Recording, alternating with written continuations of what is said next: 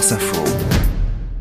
Bonjour Cédric Guillaume. Bonjour Jérôme. Les handballeuses françaises sur leur nuage. Il y a eu 2003, il y a eu 2017, il y a maintenant 2023, un troisième titre de championne du monde pour les handballeuses françaises. 31-28 hier soir en finale face à la Norvège et je vous propose le dossier, on se fait plaisir ce Bah matin oui. euh, Jérôme avec les dernières secondes du match.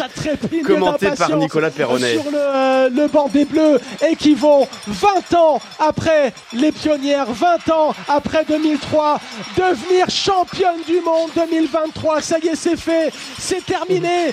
La voilà. Nicolas La Perronnet, hier soir sur France Info et beau message hein, envoyé par les Bleus sept mois avant les Jeux de Paris.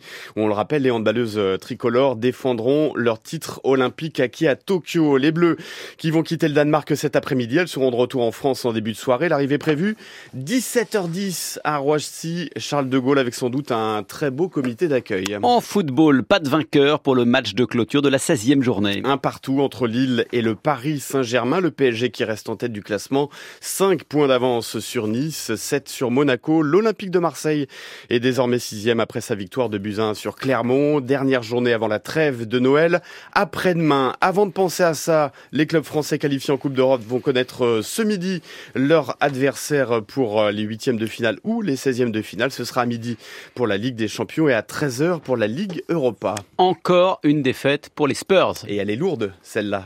146-110 face à la Nouvelle-Orléans. 17 points, 13 rebonds et 4 contre pour Victor Wembanyama. Et puis un sourire quand même pour terminer, euh, Jérôme, celui de la biathlète. Justine Brezaz-Boucher, elle vient de réaliser un triplé en Coupe du Monde cette semaine à Lenzerheide en Suisse. Elle a remporté le sprint, la poursuite et hier la mass start. C'est du jamais vu depuis 4 ans. Elle était hier soir l'invitée du Club Info. Clairement le week-end parfait. Je pense que je pouvais pas espérer mieux et même je m'attendais pas à autant de, de succès ce week-end. Je savais que la Master ça pouvait jouer, mais voilà sans réaliser la, la portée de ce que pouvait représenter trois succès d'affilée. Et euh, je suis très fière et puis très heureuse d'avoir vécu un tel week-end. C'est rare dans une carrière et euh, j'ai pris mes opportunités et j'ai fait du, du bon boulot, je pense. Et grâce à ce triplé, Justine Brezaz-Boucher prend la tête euh, du classement de la Coupe du Monde de biathlon. C'était les sports avec Cédric Guillaume.